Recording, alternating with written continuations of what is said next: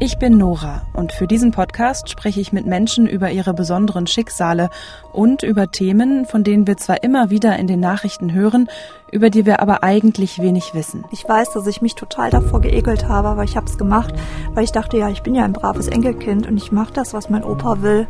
Ich bin ganz lange davon ausgegangen, dass das jedes Enkelkind mit seinem Opa macht, weil das für mich total normal wurde. Und ich, ich konnte auch gar nicht benennen, was da passiert.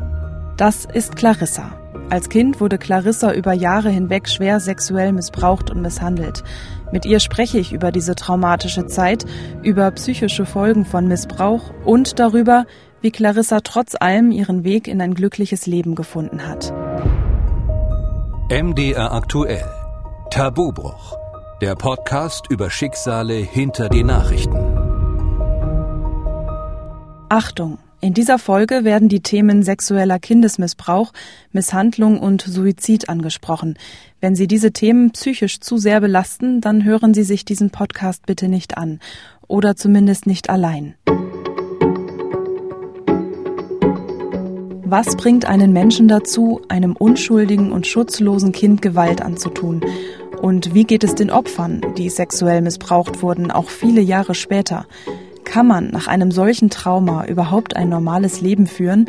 Das sind Fragen, die ich mir immer wieder stelle, wenn ich von Fällen sexuellen Kindesmissbrauchs in den Nachrichten höre. Das Landgericht Dresden hat einen 56-Jährigen wegen schweren sexuellen Missbrauchs von Kindern zu sieben Jahren Freiheitsstrafe verurteilt. Die Richter sahen es als erwiesen an, dass sich der frühere Hausmeister einer Schule in Pirna zwischen 2015 und 2019 mehrfach an einem inzwischen 17 Jahre alten Schüler vergangen hat. Bei Missbrauchsfällen in der Familie sind überwiegend Männer die Täter. Das geht aus einer Studie hervor, die von der unabhängigen Kommission zur Aufarbeitung sexueller Kindesmissbrauchs vorgestellt wurde. Danach machen die Väter, Stief- oder Pflegeväter 48 Prozent der Täter aus. Bei den Müttern sind es 10 Prozent. Im Prozess um den Tod eines Einjährigen aus Naumburg ist der Angeklagte zu zehn Jahren Haft verurteilt worden. Der 27-Jährige soll den einjährigen Sohn seiner damaligen Lebensgefährtin im Sommer 2016 sexuell missbraucht und ihm schwere innere Verletzungen im Bauch zugefügt haben. Von solchen grausamen Fällen hören wir immer wieder in den Nachrichten. Aber nur selten sprechen wir mehr darüber. Wir hören die Nachricht, sind erschüttert, verdrängen die grausamen Bilder, die wir vielleicht auf einmal im Kopf haben, und wenden uns dann wieder unserem Alltag zu. Über Missbrauch zu sprechen tut weh und ist unangenehm, selbst wenn man gar nicht betroffen ist. Und auch ich merke schon bei der Vorbereitung für diesen Podcast, dass es mir unglaublich schwer fällt, den richtigen Einstieg für das Gespräch mit Clarissa zu finden. Einfach weil es aus meiner Sicht keine Worte gibt, die das Grauen, das sie erlebt hat, auch nur angemessen genug beschreiben. Deshalb starte ich mit einer ganz simplen Frage. Ich will wissen, wie es Clarissa heute geht. Also heute habe ich einen Tag, wo es mir richtig gut geht. Das ist äh, jeden Tag halt eben anders. Das weiß ich vorher nicht, weil es kommt auch darauf an, wie habe ich die Nacht verbracht, hatte ich Albträume, habe ich gut geschlafen und genau das äh, ist bei mir halt immer anders. Magst du dich kurz vorstellen? Ja, mein Name ist Clarissa Vogel. Ich bin 36 Jahre alt und ähm, ja bin von meinem dritten bis zu meinem zwölften Lebensjahr schwer sexuell missbraucht worden von insgesamt acht Tätern. Ähm, der Haupttäter war mein Stiefopa und ja, das hat äh, bei mir äh, halt eben auch ja viele ja viele Erkrankungen nach sich mhm. gezogen, weil es halt eben ähm, einfach sehr schwer ist, auch damit umzugehen. Also ich habe eine vergangene Magersucht, die ich aufgrund der ganzen Thematik hatte. Die habe ich zum Glück besiegt inzwischen und leide jetzt heutzutage halt unter einer schweren posttraumatischen Belastungsstörung, einer dissoziativen Identitätsstörung und einer Depression. Was genau eine dissoziative Identitätsstörung ist, dazu später mehr. Zunächst einmal bin ich überrascht, dass Clarissa mir nicht nur schon beim Vorstellen sagt, was ihr passiert ist, sondern auch scheinbar ganz selbstverständlich ihre psychischen Erkrankungen aufzählt. Ihre Offenheit, mit der sie mir antwortet, beeindruckt mich. Du hast mir ja schon vor einiger Zeit geschrieben, dass du deine Geschichte bei Tabubruch erzählen möchtest. Mhm, genau. Und ich habe dich dann sofort gegoogelt und gesehen, du warst schon öfter Gast bei diversen Medien. Du hast auch ein Buch geschrieben über deine Geschichte. Genau. Ähm, und ganz ehrlich gesagt, ich habe mir erstmal ohne dich zu kennen einfach nur durchs Googlen habe ich mir dann erstmal Sorgen um dich gemacht. Echt? Weil ich mich gefragt habe, ist es nicht wahnsinnig belastend für dich, über das, was du erlebt hast, zu sprechen und dann auch noch öffentlich? Ja, nee, so fühlt sich das für mich zum Glück nicht mehr an, sonst könnte ich das wahrscheinlich auch gar nicht machen. Für mich ist es so, ich kann endlich zu dem stehen, was war. Ich habe es versucht immer zu verheimlichen und auch mein Krankheitsbild nicht offen zu zeigen, weil leider psychische Erkrankungen ja generell sehr stigmatisiert werden, auch in unserer Gesellschaft. Und für mich ist das so ein Befreiungsschlag gewesen, als ich das erste Mal öffentlich darüber reden konnte es war so das erste Mal, konnte ich wirklich zu mir und äh, allem, was dazugehört, stehen und musste nicht irgendwie was verheimlichen oder so tun, als wäre ich jemand anderes. Warum ist es dir wichtig, darüber zu sprechen?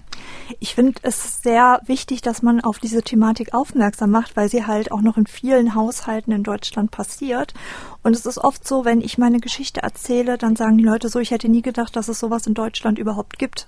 Aber es ist so, es gibt es in Deutschland und es ist auch gar nicht so, dass es so extrem selten ist. Man sagt ja, irgendwie jedes vierte Mädchen ist schon mal sexuell belästigt worden und es ist einfach nicht, äh, ne, man kann es nicht einfach wegreden. Es ist wichtig, darauf aufmerksam, mach, aufmerksam zu machen, dass es sowas gibt, dass man auch mehr auf sein, sein Gegenüber achtet und ähm, vielleicht auch Anzeichen besser erkennen kann, was bei mir halt eben leider versäumt wurde oder nicht gesehen wurde. Und heute ist mir das äh, wichtig, einfach erstmal eine Orientierung für andere ähm, Überlebende zu geben, dass sie wissen, so okay, egal wie hart es ist, man kommt irgendwie raus und kann auch irgendwie wieder ein glückliches Leben führen. Ähm, so ist es zumindest bei mir gewesen. Und ich möchte einfach auch ähm, darauf aufmerksam machen, wie erkennt man vielleicht sexuellen Missbrauch bei einem Kind. Man hört ja immer wieder eigentlich von Missbrauchsfällen in den Nachrichten oder ja. es gibt Reportagen und Dokus zum Thema. Ähm, auch in Filmen und Serien findet Missbrauch statt. Findest du, dass das Thema in den Medien richtig dargestellt wird? Ich glaube, dieses wahre Grauen, was man erlebt, wenn man selber betroffen ist, das kann kein Film und auch niemand einfangen. Das ist einfach, ähm, das, das kann man nicht, wie schlimm das für jemanden ist und auch wie einen das ein Leben lang auch weiter begleitet und prägt. Kinder und Jugendliche werden häufiger Opfer von sexueller Gewalt, als ich es vor der Recherche für diesen Podcast gedacht hätte. Pro Schulklasse sind es durchschnittlich ein bis zwei Kinder. Diese Schätzung stammt von der Weltgesundheitsorganisation. Die WHO geht davon aus, dass allein in Deutschland jedes Jahr eine Million Mädchen und Jungen sexuelle Gewalt erleben oder erlebt haben.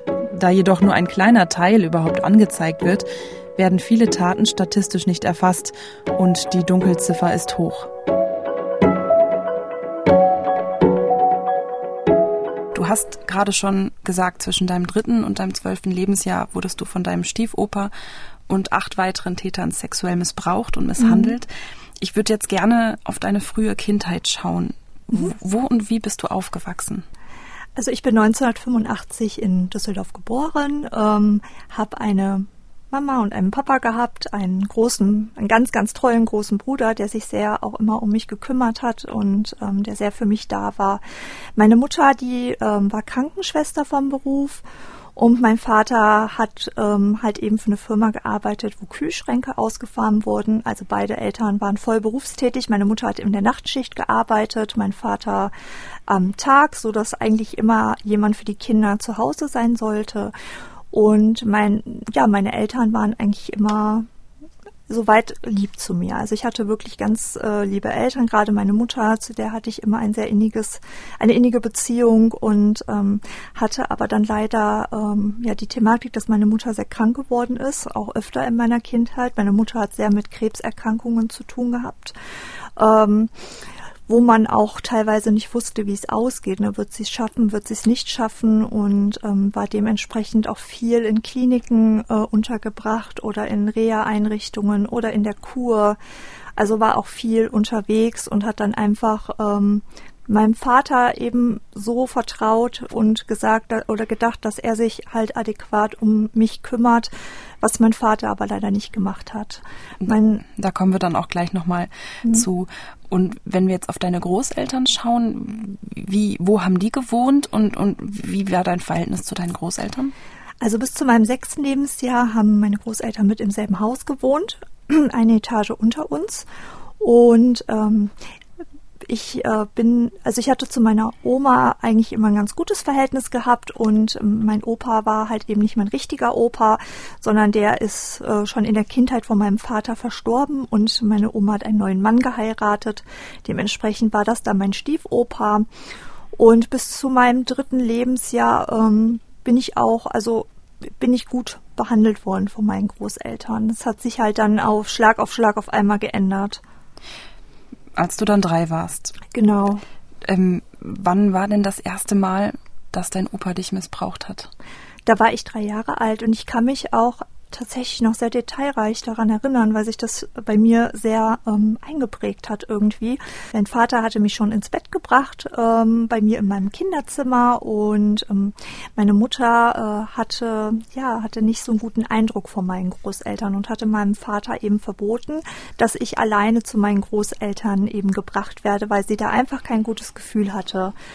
Und ähm, mein Vater war eigentlich ähm, eben zu Hause und sollte ähm, eben auf mich aufpassen und hat dies dann aber nicht getan und hat mich dann ähm, geweckt, hat mich in eine Decke eingewickelt und gesagt, Clarissa, ich möchte gern noch ein bisschen ausgehen, ich bringe dich so lange zu, dein, zu deiner Oma und zu deinem Opa. Und ich habe dann erst gedacht, ja, länger wach bleiben. Und bei meinen Großeltern war ich eh immer gerne. Und es war aber schon spät abends, also eigentlich schon Schlafenszeit. Es war schon Schlafenszeit. Okay. Ich habe auch schon geschlafen gehabt. Also Warum wollte deine Mutter nicht, dass du alleine bei deinen Großeltern bist? Ja, es gab einen Vorfall. Mein Bruder hatte eine beste Freundin und die waren beide ähm, halt, oder sie war zu Besuch bei ihm und wir waren beide im Hausflur gerade. Und mein Opa ist gekommen und hat die ähm, Freundin unsittlich, sag ich mal, berührt am Po. Mhm. Und das hat mein Bruder dann eben meiner Mama erzählt und meine Mama hat dann gesagt nach der ähm, Situation, sie hat eh kein gutes Verhältnis zu meinen Großeltern gehabt. Ähm, jetzt kommt das Kind auf keinen Fall mehr alleine dahin nach so einem Vorfall. Das ist völlig verständlich. Genau. Aber wenn wir jetzt nochmal auf diesen einen, auf den Abend jetzt zurückgucken, wo das erste Mal dein Opa dich missbraucht hat. Also dein Vater hat dann beschlossen, er will lieber nochmal in die Kneipe gehen genau. und hat dich dann eben abends, wahrscheinlich so gegen 10 Uhr, denke ich mal, ähm, zu deinen Großeltern gebracht. Genau, hatte mich dann auf den Arm genommen, hat mich dann eine Etage runtergetragen, dort geklingelt und mein Opa hat eben aufgemacht und mich dann in Empfang genommen. Also quasi mein Vater hat mich in die Arme von meinem Opa gegeben. Und ich habe dann eigentlich gedacht, ja, jetzt kann ich noch ein bisschen aufbleiben, habe mich auch gefreut und äh, mein Opa hatte gesagt, nee, wir gehen jetzt ins Bett, es ist schon spät und er wäre auch sehr müde und genau hat mich dann ins, äh, ins Schlafzimmer eben getragen, mich dann auf die Seite von meiner Oma abgelegt, mich zugedeckt ähm, und hat sich dann daneben gelegt. Was und und also, was, ist da, was ist dann passiert? Vor er mich zugedeckt hat, hat er noch gewollt, dass wir uns halt eben ausziehen, weil er sagte, ja, es ist ja so ein schöner Sommertag und es ist so warm. Ähm, und da kann man ja auch viel besser miteinander kuscheln. Und dann habe ich halt mir dabei nichts gedacht. Es war so, dass ich es komisch fand, aber ich habe halt eben gedacht, okay, mach's einfach. Wenn Opa das sagt, dann ist das auch in Ordnung. Ja, dann haben wir uns halt ausgezogen und äh, er legte sich halt eben zu mir ähm, ins Bett und hatte mich dann so in den Arm genommen und das fand ich auch erst sehr, ich habe mich erst sehr geborgen gefühlt trotzdem. Hm. Und ähm, ja, dann sagte er zu mir, ja, du hast, du hast Opa doch lieb, ne? Und dann habe ich natürlich gesagt, klar habe ich Opa lieb, ne? Und dann wollte er halt, dass ich ihn da berühre, weil er sagte, das ist schön und damit, ähm, ja, das ist schön für Opa und ähm, brave Enkelkinder, die machen das. Und ich habe das dann gemacht. Ich fand es total komisch, ihn zu berühren dort. Und ähm, ich weiß, dass ich mich total davor geekelt habe, aber ich habe es gemacht, weil ich dachte, ja, ich bin ja ein braves Enkelkind und ich mache das, was mein Opa will. Also der hat, hat dann dir quasi seinen Penis gezeigt und hat gesagt, genau. jetzt berühre mich mal da. Genau, hat mir gezeigt, wie ich ihn mhm. anfassen soll, wie ich bewegen soll. Und ähm, er sagte, ja, wenn, wenn du das brav machst, dann ist es auch schnell vorbei und dann können wir wieder richtig kuscheln und dann habe ich es einfach gemacht. Ich, ich habe so Bilder im Kopf und es wird jetzt mhm. gerade irgendwie schon ganz anders. Also ja. ja. Ähm, war dir in diesem Moment, du hast jetzt gerade gesagt, das war für dich komisch. Ja. Ein komisches Gefühl. War dir denn da bewusst, was dein Opa dir da gerade antut? Nein, gar nicht. In dem ich, Moment? Nein, überhaupt nicht. Ich bin ganz lange davon ausgegangen, dass das jedes Enkelkind mit seinem Opa macht, weil das für mich ähm, halt total normal wurde. Und ich, ich konnte auch gar nicht benennen, was da passiert.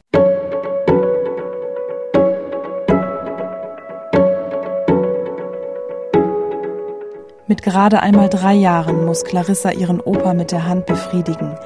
Klar, dass sie in dem Moment keine Worte dafür hat, denn niemand hat mit ihr zu diesem Zeitpunkt je über Sexualität und körperliche Grenzen gesprochen. Das Einzige, was da ist, ist ihre kindliche Intuition, die ihr sagt, das ist nicht in Ordnung, ich möchte das nicht, ich finde das eklig. Aber wie soll ein dreijähriges Kind der eigenen Intuition vertrauen und dafür einstehen, wenn ein Erwachsener, eine enge Vertrauensperson aus der Familie, sagt, dass das, was da passiert, schön und richtig ist?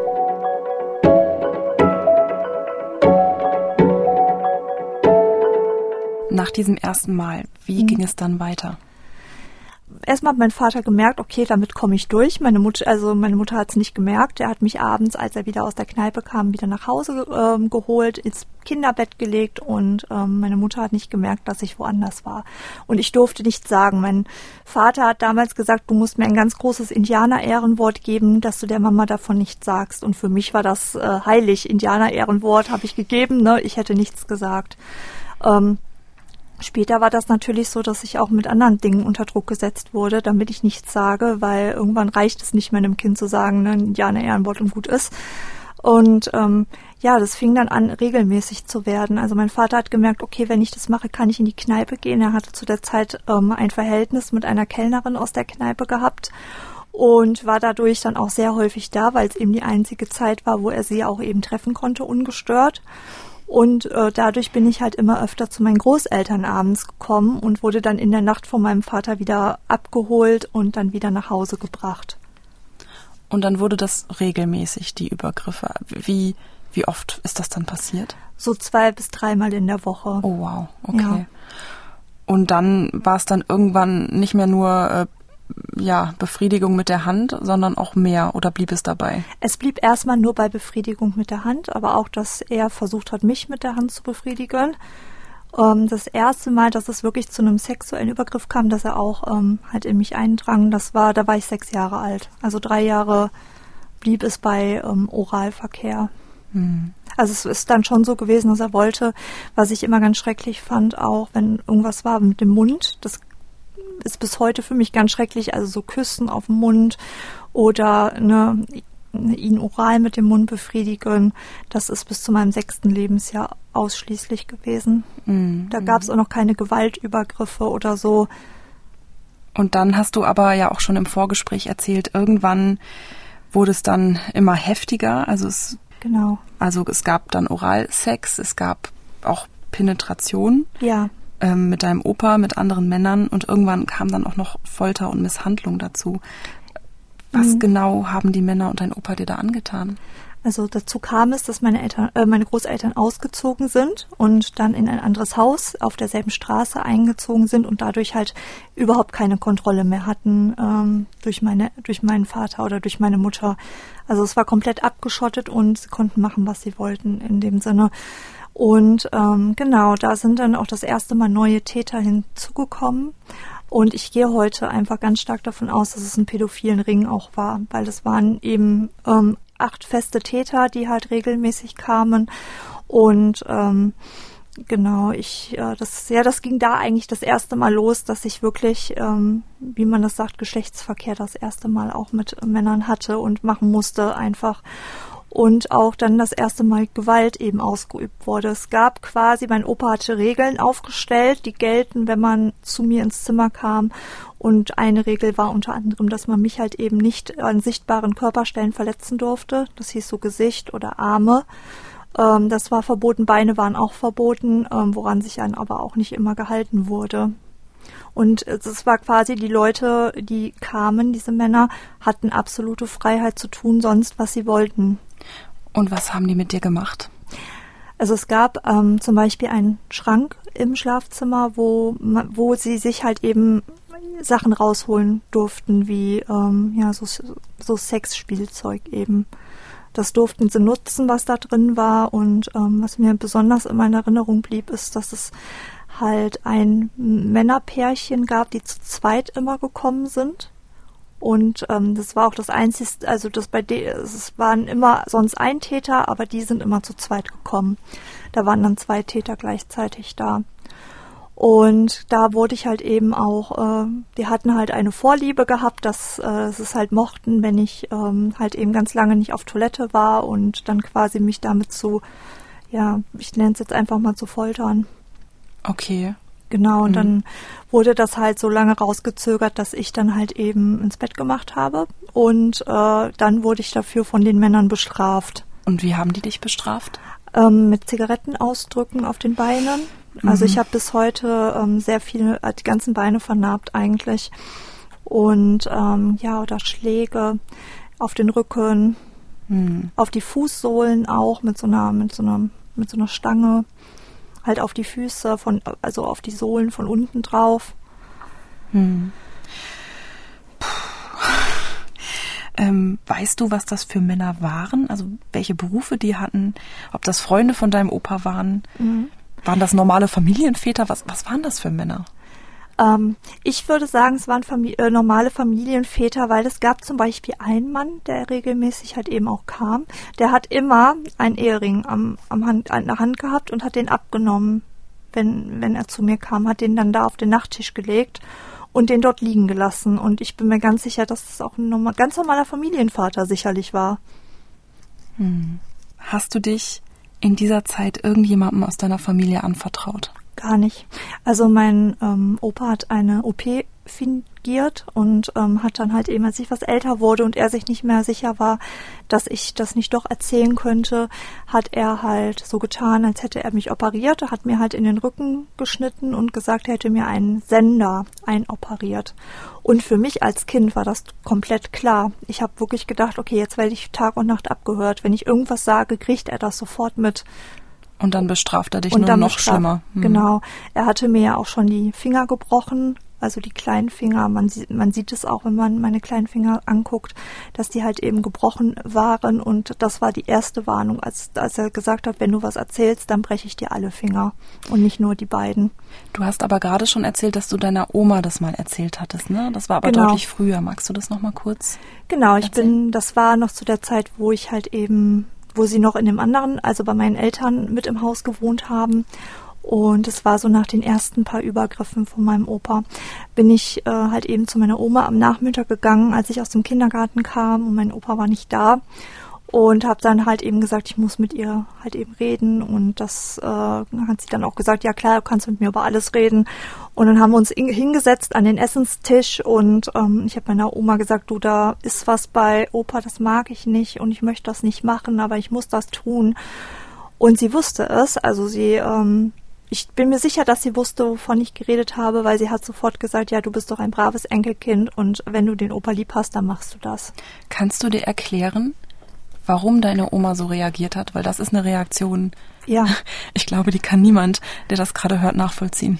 nee, ich kann es auch nicht nachvollziehen. Also ich kann nur vermuten, ich habe es nie mitbekommen, dass sie vielleicht auch von ihm gefoltert wurde oder misshandelt wurde. Aber das war auch so, ich war ja so viel bei meinen Großeltern, aber ich habe meine Oma eigentlich kaum gesehen, weil ich nur äh, den Bezugsperson zu meinem Opa hatte und er mich dann sofort in den Raum gebracht hat, wo ich immer war.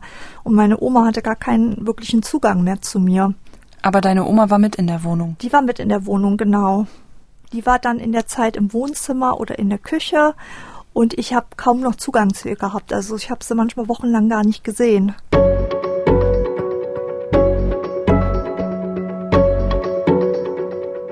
Ich spüre, wie das flaue Gefühl im Bauch, das ich irgendwie schon die ganze Zeit während unseres Gesprächs habe, gerade immer heftiger wird. Ich versuche diese Situation nachzuvollziehen. Clarissas Opa und weitere Männer vergehen sich im Schlafzimmer an seiner Enkeltochter mehrfach die Woche und Oma sitzt parallel im Wohnzimmer und tut so, als sei alles in Ordnung.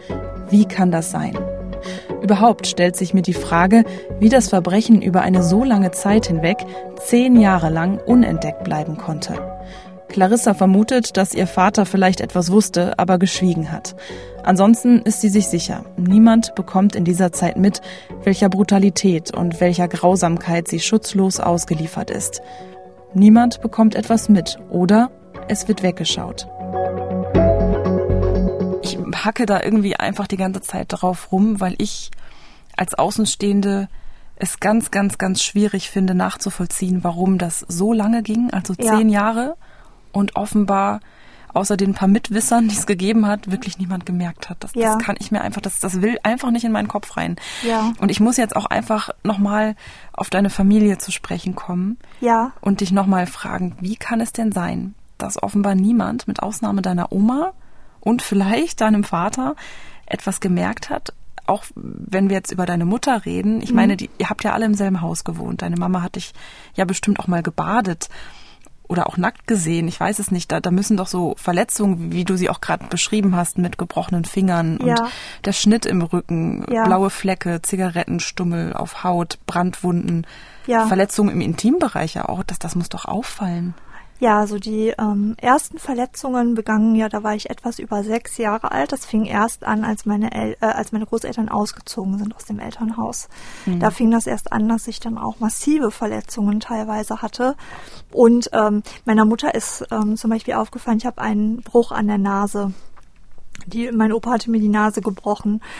Meine Mutter war halt zu der Zeit in Kur gewesen, ist aber wiedergekommen, hat mich gesehen und hat dann sofort alle, also wirklich Alarm geschlagen, was ist passiert, was ist mit der Nase von meiner Tochter passiert.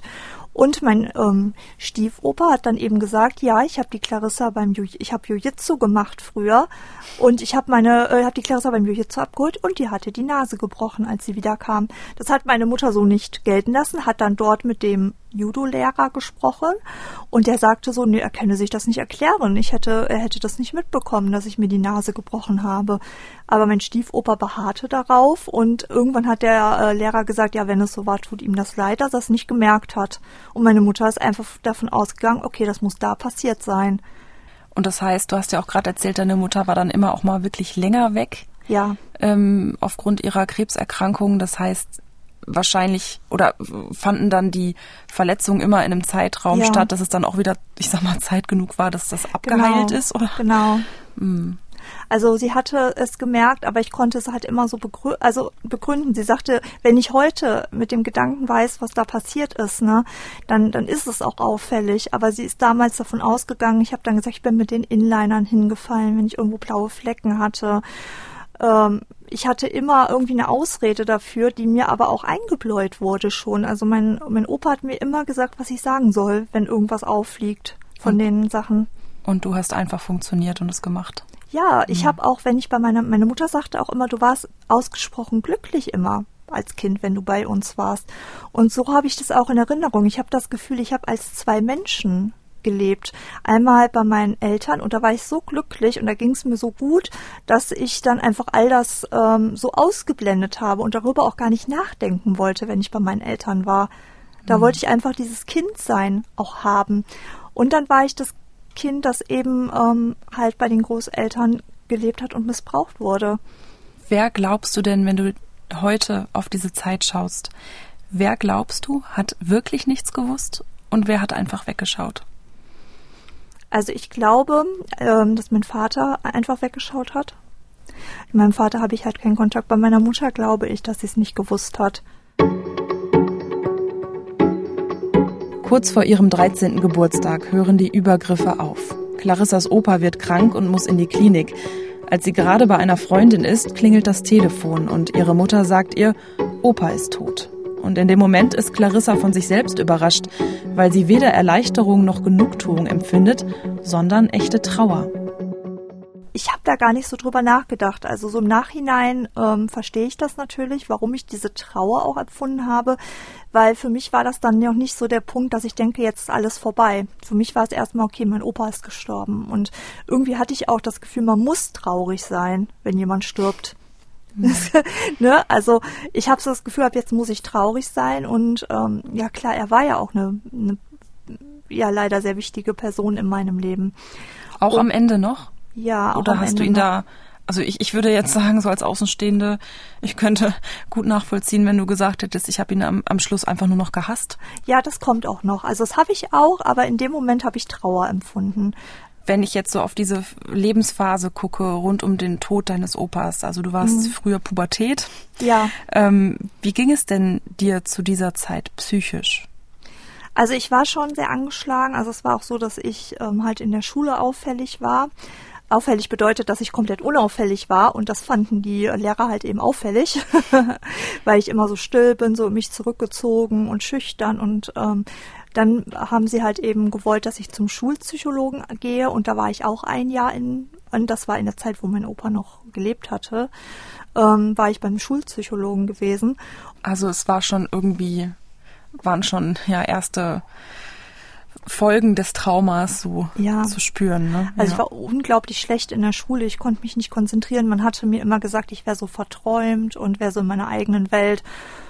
Hast du denn dann dich anvertraut? Nachdem nee. du ja eigentlich nichts, also dann hattest du in dem Moment ja eigentlich nichts mehr zu befürchten. Nee, ich habe nichts erzählt. Mir war das unheimlich unangenehm und ich, ähm, ja, habe das irgendwie mit mir selber ausgemacht. Die ersten zwei, drei Jahre waren noch eigentlich ganz gut, muss ich sagen. Ich war glücklich wieder, weil es war alles vorbei, mir ging es wieder besser.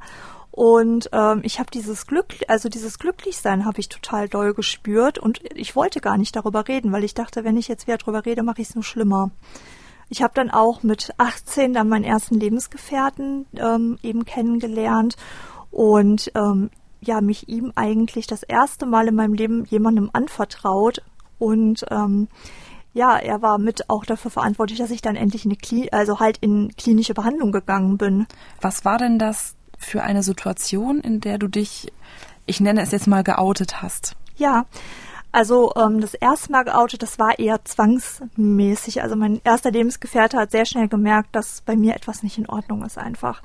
Und ähm, er sagte auch, ja, du bist nachts immer so unruhig und du schlägst um dich. Ich habe meinem ersten Lebensgefährten ein blaues Auge in der Nacht gehauen, weil ich im Schlaf gestrampelt habe. Und er sagte, ja, du bist total, also das hätte er noch nie erlebt, er ist total unruhig, du kannst überhaupt nicht schlafen, du weinst oft ohne Grund, wo, also nicht ohne Grund, aber für ihn ohne Grund in, äh, in dem Moment. Und halt eben auch ein ähm, Sexualleben war nicht möglich. Ich habe das dann halt immer versucht so ähm, zu verstecken und habe dann gesagt, nee, ich möchte erst Sex nach der Ehe und so. Das ist völliger, war nicht mein, meine Intention dahinter, aber ich wollte halt einfach das vermeiden, dass ich irgendwie intim mit ihm werden muss. Und ähm, er ist dann eines Tages, und es war total schön, ähm, ist er zu mir gekommen, hat gesagt, du, wenn du mal über irgendwie über irgendwas reden möchtest, ich bin immer für dich da, du kannst mir alles sagen. Du musst mir auch nicht sofort alles sagen, du kannst äh, auch mit kleinen Dingen erstmal anfangen, aber komm zu mir, du musst da nicht alleine durch. Und es war das erste Mal, dass, äh, dass ich mich so richtig geborgen auch gefühlt habe in dem Moment und sicher.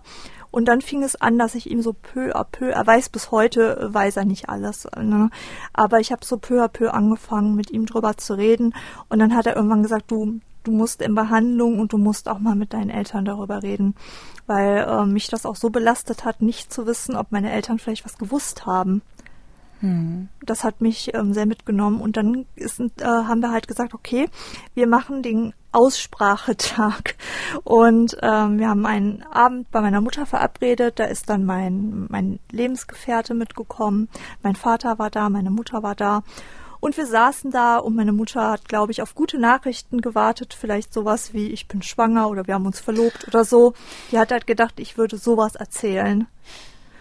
Und dann saßen sie da, guckten mich alle an und ich konnte gar nichts mehr sagen. Ich wusste überhaupt nicht, weil ich wusste nicht, wie ich anfangen soll. Das ist ja kein Thema, wo man mal äh, ne, einfach, wie du auch sagtest, dass es, dass es auch schwerfällt, dieses Interview zu führen, weil man nicht weiß, wo fängt man an. Ne? Ich merke das auch jetzt schon die ganze Zeit. Ich bin eigentlich kein Mensch, der nicht auf dem, also eigentlich bin ich ein Mensch, der nicht auf den Mund gefallen ist. Ja und immer irgendwie weiß, was er zu sagen hat. Aber gerade, ich, ich fühle mich auch selber gerade sehr gehemmt, muss ich sagen. Ja. Ich will unbedingt die richtigen Worte finden und das irgendwie. Ja. Ne? Ja.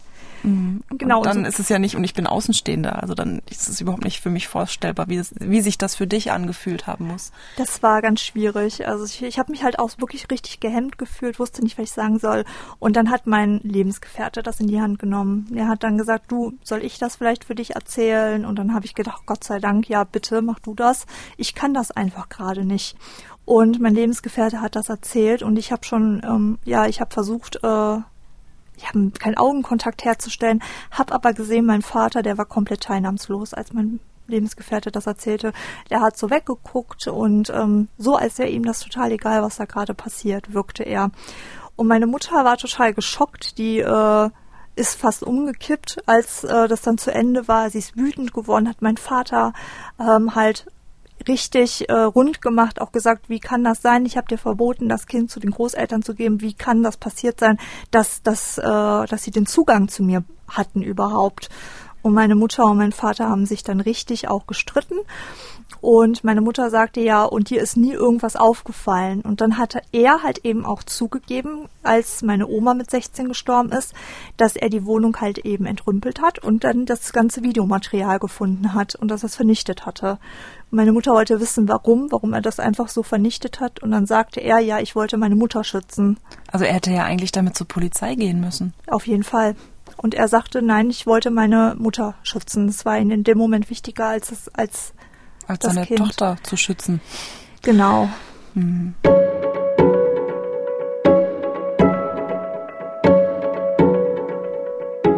Es ist nicht das erste Mal, dass mir beim Gespräch mit Clarissa die Worte fehlen. Ein Vater stellt das Wohl der eigenen Mutter über das der Tochter und wird als Mitwisser und Vertuscher selbst zum Täter. Ich kann mir kaum vorstellen, welchen Schmerz er damit seiner Tochter zugefügt haben muss. Als alles ans Licht kommt, ist Clarissa gerade 18 Jahre alt und die Übergriffe liegen schon fünf Jahre zurück. Clarissas Mama reicht nach der Aussprache die Scheidung ein. Clarissa selbst versucht zwar noch ein paar Mal mit ihrem Vater zu sprechen, aber der beharrt immer wieder darauf, zum Zeitpunkt der Übergriffe nichts gewusst zu haben. Schließlich bricht Clarissa den Kontakt ab. Sie macht eine Psychotherapie, studiert Sozialpädagogik und arbeitet mit viel Herzblut in einer Obdachlosenhilfe.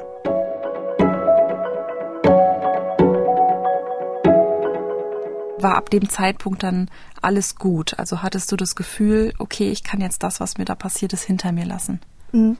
Also es war, vieles war gut, aber nicht alles. Also wenn ich gearbeitet habe, ich war unheimlich glücklich. Mein Job hat mich sehr erfüllt und ähm, das mein, mein Job war wie ein zweites Zuhause fast für mich. Ich war da total gerne, habe gerne gearbeitet und habe mich auch im Kollegenkreis und auch im Klientenkreis total wohlgeführt und fand es aber ganz schlimm, wenn ich zu Hause war. Weil zu Hause fing das dann an, ähm, dass man über so vieles nachdenkt, dass man die Zeit hat, über sowas nachzudenken und ähm, ja, ich hatte zu Hause dann auch einfach, dass ich ständig diese Flashbacks hatte, Ängste hatte und das hat komplett mich eingenommen. Also mhm. auf der Arbeit, niemand hätte mir das, glaube ich, zugetraut, weil auf der Arbeit war ich aufgeschlossen, ich hab, äh, wirkte glücklich und das war ich auch, während ich auf der Arbeit war. Aber zu Hause habe ich dann gemerkt, dass bei mir dieses Kartenhaus, was ich immer wieder auf der Arbeit aufgebaut habe, dass es wieder zusammenbricht. Und heute bist du nicht mehr bei der Obdachlosenhilfe tätig und mhm. arbeitest du ja auch schon seit ein paar Jahren gar nicht mehr. Genau. Bekommst Erwerbsminderungsrente. Wie, wie ist es dazu gekommen? Ich bin auf der Arbeit ähm, Opfer eines Übergriffs durch einen wohnungslosen Menschen in der Beratung geworden.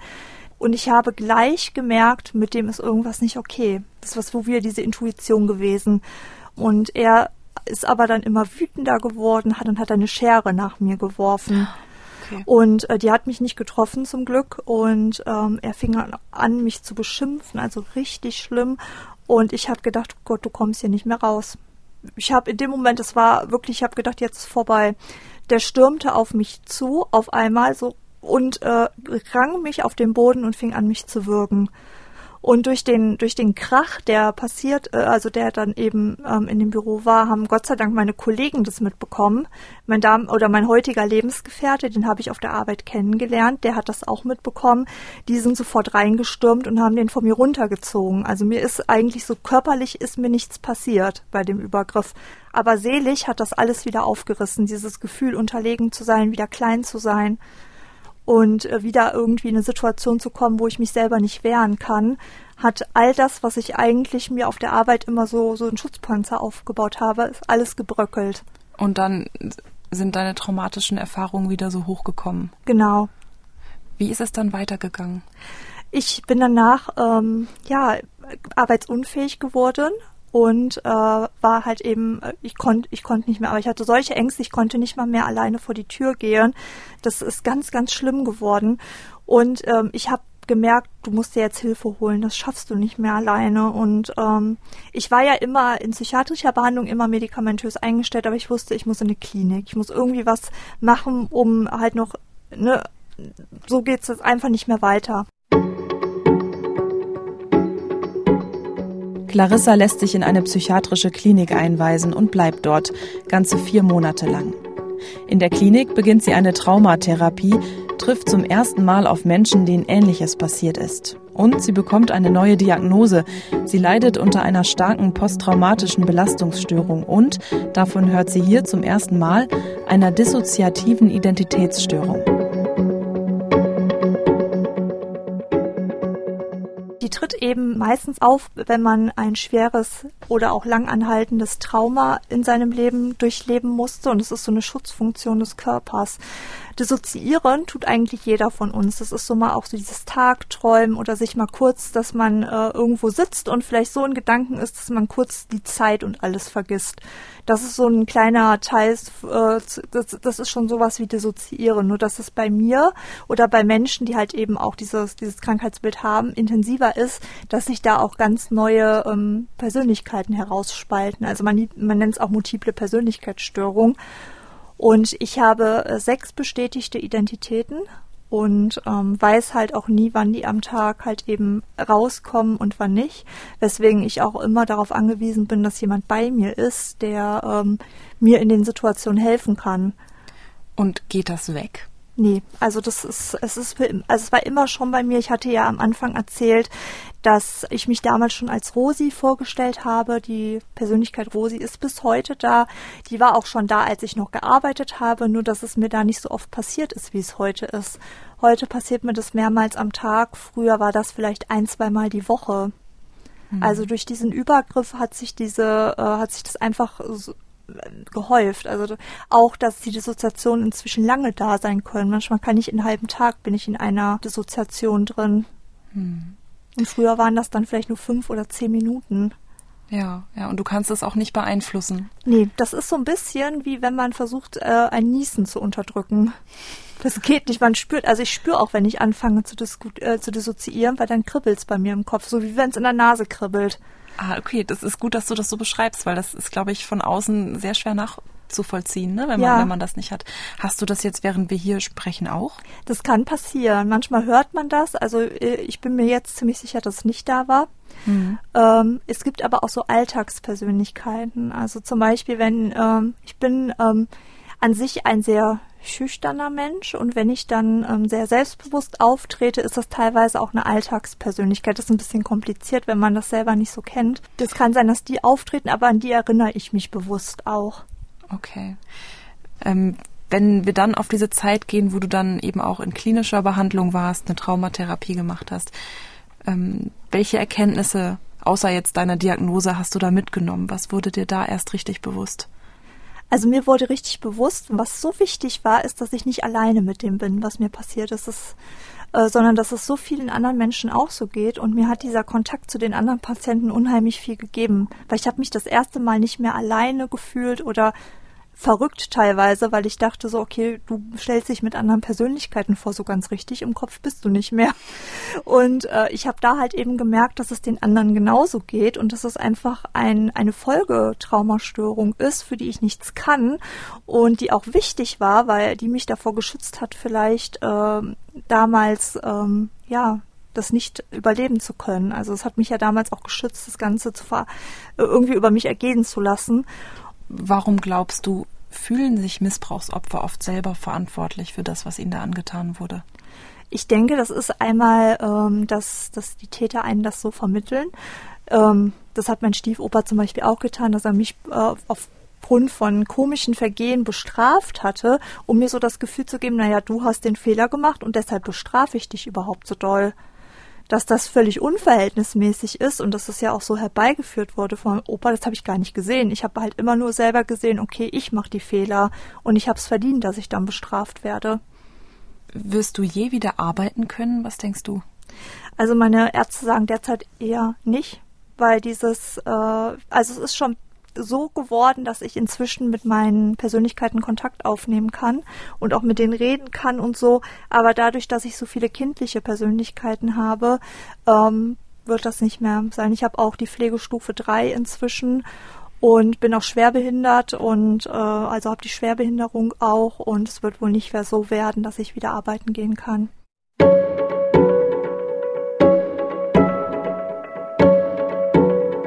Damit sie trotz Arbeitsunfähigkeit leben kann, bekommt Clarissa Erwerbsminderungsrente.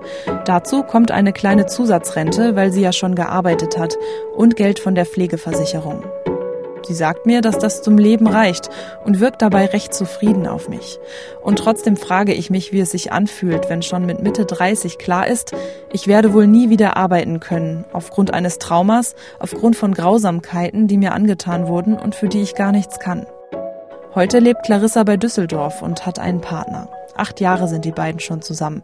Sie sagt, dass sie ihm im Gegensatz zu ihrem ersten Freund schon relativ früh erzählt hat, dass sie missbraucht wurde. Du hast mir ja schon am Telefon in unserem Vorgespräch erzählt, dass du einen Freund hast. Ja. Und ich war ehrlich gesagt ziemlich überrascht. Ja. Weil ich immer dachte, wenn jemand so schweren Missbrauch erlebt hat wie du, mhm. ist es dann überhaupt möglich, eine Liebesbeziehung zu führen? Ähm, ja, also lieben tue ich meinen Freund wirklich über alles, aber sexuell haben wir halt keine Beziehung so wirklich. Wir haben es probiert, er hat gemerkt, dass mir das nicht gut tut. Und ähm, er möchte mich da auch in keiner Weise irgendwie drängen und hat gesagt, du, ich bin mit dir zusammen, weil ich dich liebe. Und ähm, wenn wir dann halt eben keinen Sex haben können, dann ist das so. Dann haben wir keinen, wenn du das nicht möchtest. Das hört sich aus meiner Sicht jetzt erstmal toll an. Wunderbar, ja. aber es fällt mir sehr schwer, ja, nachzuvollziehen, dass, dass das für deinen Mann okay ist, tatsächlich. Ne? Also ja. wie, wie geht dein Mann damit um, dass ihr keine sexuelle Beziehung haben könnt? Also ich glaube, dass ihm das schon fehlt, weil das ja auch einfach eine normale Beziehung ja auch dazugehört. Ne? Das ist ja mhm. was völlig Normales. Und ich glaube schon, dass das für ihn halt eben schwierig ist. Ähm, ich hatte auch mal darüber nachgedacht, ob ich mit ihm drüber spreche, dass ich sage, okay, es ist für mich in Ordnung, wenn er das mit anderen Frauen macht, aber das ist es tatsächlich nicht. Hm. Ich wäre, äh, also für mich wäre das unheimlich, ähm, unheimlich schlimm, der Gedanke, hm. Und für mich verzichtet er halt darauf. Hattet ihr denn schon mal Sex? Ja. Und wie, wie war das für dich? Konntest du in irgendeiner Form Gefallen daran finden, trotz deiner grausamen Erlebnisse? Also ich konnte das irgendwie so, dass äh, das so abstellen, dass ich überhaupt irgendwas fühle währenddessen. Ich habe einfach gedacht, okay, ich mache das für ihn. Ich habe mich da nur noch wie so eine Hülle gefühlt irgendwie. Und ähm, als es vorbei war, ist es aber über mich zusammengebrochen. Da fing ich dann an zu weinen. Ich konnte mich gar nicht mehr beruhigen. Und ähm, währenddessen war das immer so, habe ich mich einfach leer gefühlt. Und ich denke mal, so empathisch wie dein Freund äh, ist, hat er das wahrscheinlich gemerkt und ja. dann habt ihr beschlossen, okay, das bringt jetzt irgendwie auch nicht, dann nee. lassen wir es halt ganz. Genau. Hm. Wie viel Nähe kannst du denn zulassen? Ähm, ja, das ist äh, verschieden. Wenn ich jemanden kenne, wie Freunde oder auch Verwandte oder so, die kann ich umarmen.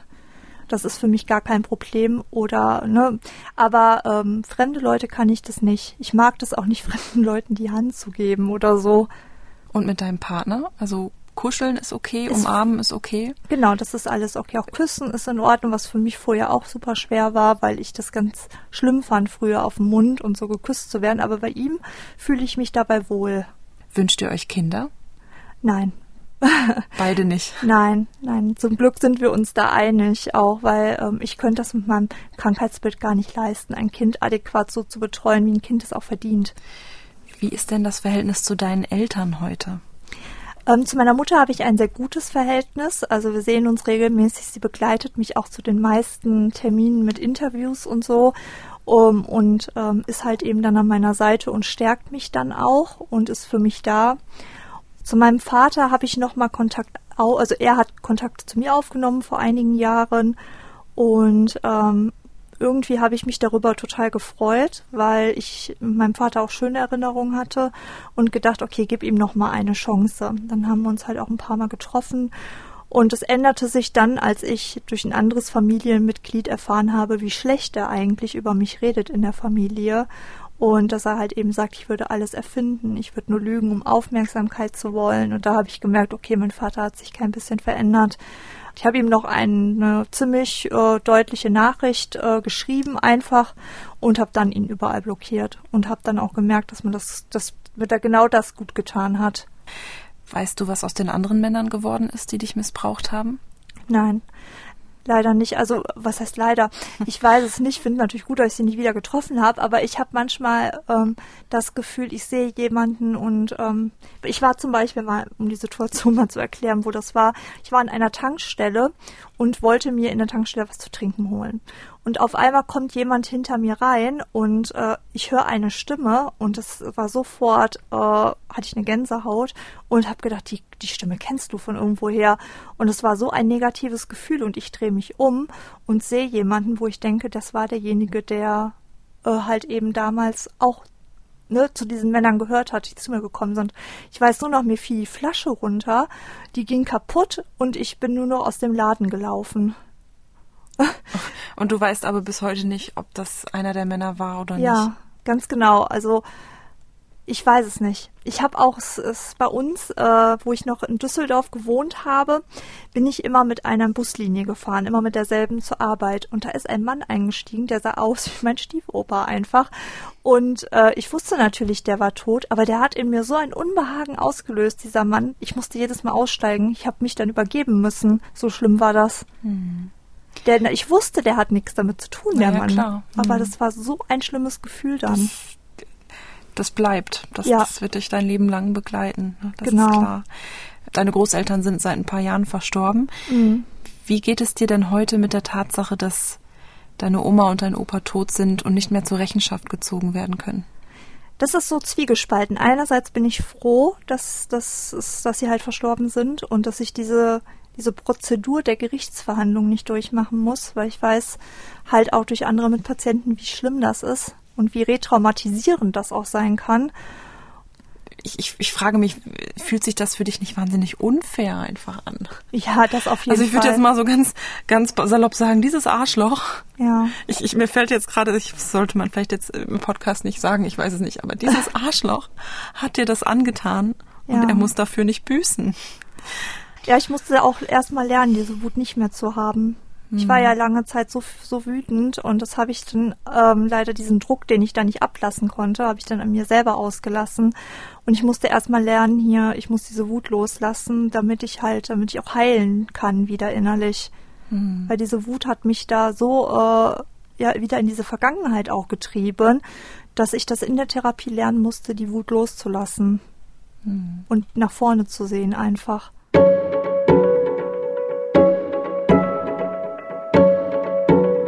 Und Clarissa sieht nach vorne. Sie will nicht mehr leiden, will nicht ständig von ihrer Vergangenheit eingeholt werden. Sie will einfach glücklich sein. Und sie merkt, dass es ihr nicht nur hilft, über den Missbrauch zu sprechen, sondern auch darüber zu schreiben. Und dann wagt sie einen, wie ich finde, krass mutigen Schritt. Nachdem sie ihren engsten Vertrauten ihre Geschichte erzählt hat, geht sie damit an die Öffentlichkeit. Woher kam auf einmal der Mut zu sagen, okay, ich rede jetzt nicht nur drüber, sondern ich rede auch noch öffentlich darüber? Ja, also ich habe angefangen mit einem anonymen Internetblog auf Facebook, wo ich dann so sagte, so ich hatte so das Bedürfnis, ich möchte mich mitteilen. Aber ich möchte das nicht äh, öffentlich, also nicht mit, dass man es mit mir verbindet. Also habe ich mir ein Pseudonym zugelegt und habe dann unter meinem Pseudonym geschrieben und habe unheimlich viele Menschen dann auf einmal erreicht mit meinen Texten und ähm, habe halt immer wieder zu hören bekommen, boah, du kannst total gut schreiben, ich kann mich super da hineinversetzen und du gibst mir so viel Mut und es hat mir ein total gutes Gefühl gegeben. Und dann wurde mir auch immer wieder gesagt, boah, du kannst so gut schreiben, wieso schreibst du nicht ein Buch? Und dann habe ich gesagt, ja, wieso eigentlich nicht? Eigentlich könnte ich es machen. Und dann habe ich mir halt ähm, eine Co-Autorin gesucht, die mich dabei unterstützt hat. Und wir haben dann gemeinsam das Buch geschrieben. Und sie sagte dann auch, du, dir ist aber schon klar, du musst da jetzt auch dann mit deinem Namen hinterstehen. Ne? Das können wir mit einem Pseudonym nicht machen. Und dann dachte ich so, ja, ich glaube, ich bin so weit, dass ich das kann. Wenn du es nochmal zusammenfasst, ähm, warum war dieser Schritt an die Öffentlichkeit, warum war das so wichtig für dich? Es war für mich unheimlich wichtig, zu dem, was mir passiert ist, endlich öffentlich zu stehen, so dass ich das auch vor Freunden nicht mehr verheimlichen musste. Weil ich dachte, ich, ich habe gar keinen Grund, es zu verheimlichen. Es ist wichtig, dass, ähm, dass man sich zu Wort meldet, wenn man nur dann etwas verändern kann, vielleicht auch bei anderen Menschen. Und das war das, was ich immer machen wollte. Ich konnte einfach Kontakt mit anderen Menschen aufnehmen, die jetzt zum Beispiel noch nicht so weit sind wie ich, die noch ganz am Anfang ihrer Therapie stehen, um ihnen einen Weg aufzuzeigen, was man machen kann. Und es hat mir unheimlich viel Erfüllung gegeben, auch wenn ich dann so später mit äh, von Leuten gehört habe, so du hast mir damals geholfen, eine Therapie anzufangen, weil du da immer so positiv von redest. Und dank dir habe ich das jetzt gemacht. Dann hat mich das so unheimlich erfüllt. Und ich habe irgendwie für mich gedacht, das war nicht alles umsonst, was dir passiert ist, sondern du machst jetzt doch noch was Beste draus. Und äh, so helfe ich anderen, aber ich helfe damit auch mir. Was ist für dich das größte Problem im Umgang mit Missbrauch und Kindesmissbrauch? Es muss sich eigentlich auf vielen Ebenen was ändern, auch in der politischen Ebene, dass man sagt, es muss irgendwie härter, es muss einfach härtere Strafen für sexuellen Missbrauch an Kindern geben. Es kann nicht sein, dass heutzutage immer noch Menschen, wo klar bewiesen ist, dass sie äh, ein Kind missbraucht haben oder sogar öfters missbraucht haben, immer noch eine Bewährung in diesem Land bekommen. Ist das so? Ist es so, ja. Das kann einfach nicht sein. Und das ist total erschreckend und es ist ja auch, das macht doch den Opfern auch Angst, an die Öffentlichkeit zu gehen. Es ist ja fast wie so ein Schlag ins Gesicht, den man nochmal bekommt, wenn einer, wenn ein Täter entweder eine sehr geringe Haftstrafe bekommt oder sogar mit Bewährung dann einfach her, ähm, herauskommt. Ähm, nun wurde ja in deiner Familie viel weggeschaut. Ja. Und im Fall deines Vaters ja auch äh, verleugnet. Ist das in anderen Familien auch so? Ja, Warum? Also ganz sicher. Ich habe meine äh, wirklich gute Kindheitsfreundin, die ich habe, der ist dasselbe passiert bei ihr zu Hause mit ihrem Stiefvater, aber dann damals als Täter. Und es ist genau dasselbe mit ihrer Familie, dass sie das verleugnen, dass sie das äh, ja als nicht wahr hinstellen. Und ähm, ich, ich sehe da immer so viel Parallelen auch zu mir selber, wenn sie mir davon erzählt wo ich mir auch denke, wie kann das sein, dass sich sogar die Mutter von jemandem abwendet, das war jetzt bei mir zum Glück nicht der Fall, aber einfach dem eigenen Kind nicht glaubt. Warum glaubst du, ist das denn so? Warum wird in den Familien, wo Missbrauch passiert, warum wird da weggeschaut? Ich denke, jeder will die Schuld auch von sich weisen. Man möchte nicht äh, irgendwie als Mitwisser dastehen oder jemand, der das vielleicht erduldet hat oder gesehen hat. Ich denke, viele gucken einfach weg, weil sie es nicht wahrhaben wollen, dass es bei ihnen in der eigenen Familie passiert. Was muss sich deiner Meinung nach im Umgang mit dem Thema Missbrauch und Kindesmissbrauch ändern? Also ich denke, man muss eben die Gesetzeslage verschärfen und mhm. man muss auch mehr an Schulen einfach äh, den Kindern zeigen, so, so Nähe und Distanz. Was ist in Ordnung, was ist nicht mehr in Ordnung, was man mit mir macht. Und äh, ich glaube, hätte man das schon bei mir in der Grundschule gesagt, das und das ist nicht in Ordnung, hätte ich das gar nicht als normal angesehen. Ich habe ja immer gedacht, das ist bei jedem so. Naja, du, ich meine, du hattest ja schon auch die richtige Intuition, ne? dass ja. du es nicht mochtest. Genau. Aber du hattest im Grunde als Kind, du warst ja schutzlos ausgeliefert. Ja, und ich ja. habe echt gedacht, bei meiner besten Freundin passiert das genauso. Das ist das. Kinder denken immer, es ist die Norm, was einem selber passiert. Wie bewertest du denn die medizinische und psychologische Betreuung von Missbrauchsopfern? Ich finde, äh, dass wir ein gutes äh, Gesundheitssystem in dem Sinne haben. Also ich bin äh, von jedem ernst genommen worden, dem ich das erzählt habe. Ich bin immer gut betreut worden in den Kliniken. Ich war immer gut aufgehoben, hab, es war ein schwerer Weg, aber trotzdem ähm, war immer lohnend und ähm, hat mir gut getan. Gibt es auch Schwächen im Gesundheitssystem? Gibt es da irgendetwas, was aus deiner Sicht ja besser laufen müsste? Zum Beispiel, ich habe jetzt das Problem nach, äh, meine Therapie läuft jetzt aus. Ich bin jetzt seit vier Jahren in Therapie und jetzt sagt die Krankenkasse halt, wir zahlen nicht mehr weiter, weil das Maximum an Förderung für diesen Bereich ist jetzt geleistet. Jetzt muss ich zwei Jahre pausieren. Und das finde ich ganz fatal, weil ich jetzt das Gefühl für mich habe, ich habe keinen Ansprechpartner mehr, wenn was ist. Und äh, ich falle vielleicht auch wieder zurück, weil ich nicht weiter an mir arbeiten kann. Ja. Auch ähm, meine Therapieplatzsuche damals. Mich wollte niemand nehmen mit einer multiplen Persönlichkeit. Das äh, trauen sich viele Psychologen nicht ran. Da brauch, ich brauchte halt jemanden, der speziell ausgebildet ist auf diesem Gebiet. Ich habe 20 Absagen von äh, Therapeuten bekommen. Mhm. Ich habe keine Stelle gefunden, bis ich dann durch jemand anderen in der Klinik halt zu meiner jetzigen Therapeutin gekommen bin, die darauf spezialisiert ist. Mhm. Aber es war so schwer. Ich habe fast ein Jahr nach einem geeigneten Platz gesucht und niemand wollte mich nehmen.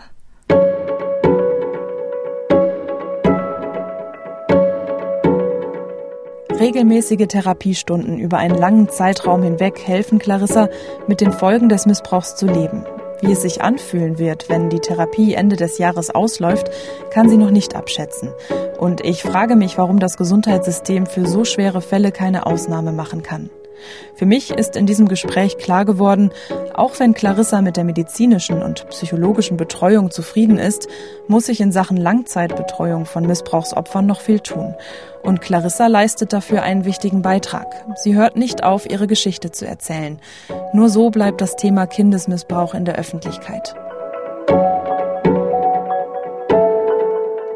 Was wünschst du dir für andere, die Missbrauch erfahren haben? Ich wünsche mir eigentlich, dass sie genauso viele Ressourcen bekommen, wie ich sie bekommen habe. Die Anlaufstellen, wo ich war, in den, ähm, in den Kliniken. Ich bin überall gut aufgenommen worden, habe mich überall gut betreut gefühlt und nie so das Gefühl gehabt, ich bin mit allem alleine, was man ja oft hat dann vielleicht. Hm. Und ich wünsche jedem, dass man äh, nie vergisst, dass dass das Leben wieder besser werden kann. Ich war an einem Punkt, wo ich mich umbringen wollte vor einigen Jahren. Da habe ich echt gedacht, ab hier geht's nicht mehr weiter, es kann nicht mehr besser werden. Und äh, ich habe erst mit der Zeit gemerkt, doch, das kann es. Deswegen heißt mein Buch ja auch Mein Weg in ein glückliches Leben, weil es genau das war. Was, als ich angefangen habe mit den Therapien, hat es begonnen, dass ich in mein glückliches Leben halt drauf zugegangen bin. Und heute, auch egal wie schwer es immer noch ist, bin ich aber ein glücklicher Mensch geworden. Was ist für dich Glück? In welchen Momenten bist du glücklich? Ich suche das Glück inzwischen nicht mehr in den großen, sondern in den kleinen Dingen des Alltags. Ich bin glücklich, wenn ich mit meinem Hund im Wald spazieren gehe, diese Freiheit zu spüren und äh, ich bin in den kleinen Dingen, finde ich mein Glück, dass ich morgens mit einer Freundin Kaffee trinken gehen kann in der Bäckerei, was ich alles früher nicht konnte durch meine Sozialphobie. Das ist für mich glücklich sein, diese Freiheit wieder zu haben, äh, Dinge zu tun, die mir so lange verwehrt geblieben sind. Was wünschst du dir für dich selbst? Ich bin eigentlich glücklich, wie es heute ist. Also ich bin glücklich, ich habe einen tollen Lebensgefährten, wir haben eine tolle Wohngegend, tolle Nachbarn, tolle Freunde, einen wunderbaren Hund an unserer Seite. Ich habe meine Familie, die für mich da ist und auch die Familie von meinem Freund ist sehr für mich da. Ich äh, wünsche mir eigentlich gar nicht mehr.